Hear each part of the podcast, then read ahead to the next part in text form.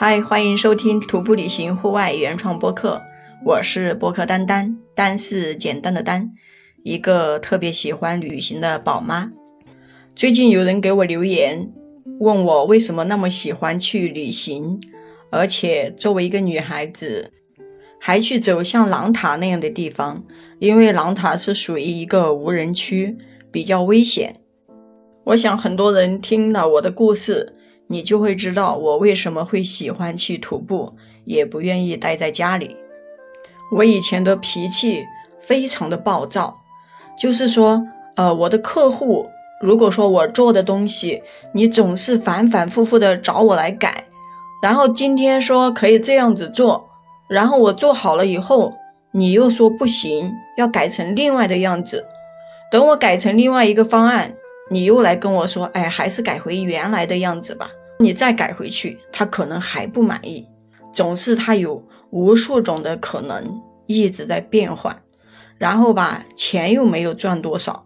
那个时候我就心里面特别的不舒服。我为什么要做这样的一份工作呀？每一天每一个客户他的要求都不同，所以我每天都是在经历这种反反复复的修改方案之中。有时候我就会控制不了我的脾气，发脾气，你总不能对着客户发，或者说对着我老公发，对不对？那我就只能说，哎呀，突然之间一下子脾气起来了，我就把我的手机给砸掉了，因为手机一直都是离我们最近，也是最方便拿到的东西。那个时候差不多隔一两个月，我的手机就会砸坏一个。而且会把我，就是说整个家庭都搞得乱七八糟的，因为我会把这个脾气也会发到我的家人身上。我本身也是一个自控力比较差的人，就这样反反复复的过了差不多一年多吧。哎呦，我就已经接受不了这种生活了，那我就想逃离这种生活，我要换一种方式生活。所以我就说，我要不要换一个工作吧？但是换一个工作，那我又没有别的特长，我也不知道该做什么好。关键是这个工作，它也影响到了我的睡眠，我的睡眠非常的差。有时候客户需要你加班，因为我是自己开店，所以有很多东西责任就在于我的身上，我又不可能说往别人身上去推，或者说找谁来帮我做，失眠也成了我的。日常生活习惯，我相信很多人也有失眠过。在失眠的时候，你就算是不管你看多少小说，看多少电视剧，你睡不着就是睡不着，因为你心里总有那么一个事儿。最后就整得我整个脸上长痘痘都长了很多，就是用多少护肤品都没有用的那一种。而且晚上失眠以后。白天根本就没有心情再去工作，就算是工作也一直在那里无精打采的。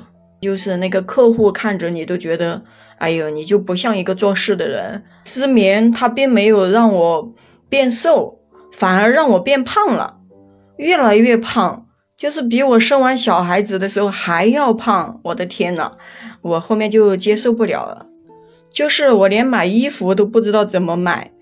一直买不到合适的，心里面可烦躁了。买了多少衣服啊？就这里买那里买，家里堆着一大堆的衣服，但是就没有一件合适的。就是那个衣服买大了吧，又觉得自己穿起来好土，像个大妈一样的；买小了吧，自己又穿不进去。你说这多尴尬呀！所以后面我就决定了，我要减肥，但是我又不喜欢跑步，跑步太累了。